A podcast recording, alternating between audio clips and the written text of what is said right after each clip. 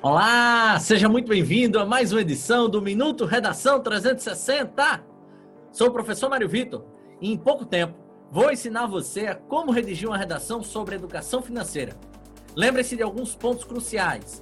Aqueles alunos pouco atentos vão construir uma redação sobre educação financeira focando apenas em duas, duas questões, dois pilares cruciais: a parte de faturar e a parte de conter despesas. Só que para você construir uma redação original, você precisa trabalhar na parte do investimento.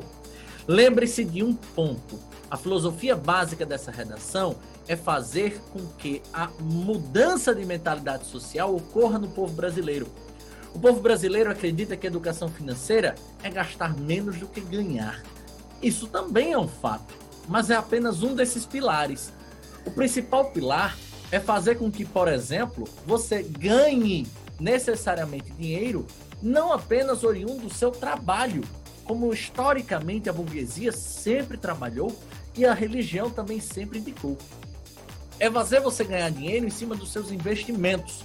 E aí nós temos a mudança, a transição para o capitalismo digital, esse capitalismo da bolsa de valores, esse capitalismo do Pix, esse capitalismo que leva, por exemplo, os indivíduos a terem acesso a uma linha de crédito gigantesca mas também a terem acesso a uma linha de investimentos ainda maior.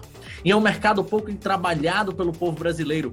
Menos de 2 milhões de brasileiros investem não só na bolsa, como em outros quesitos ligados a esse capitalismo digital. Portanto, é um ambiente praticamente inabitado, já que incorpora menos de 1% da população como um todo. Trabalhem isso na sua redação, que com toda certeza você será original na sua, no seu texto, na sua dissertação argumentativa.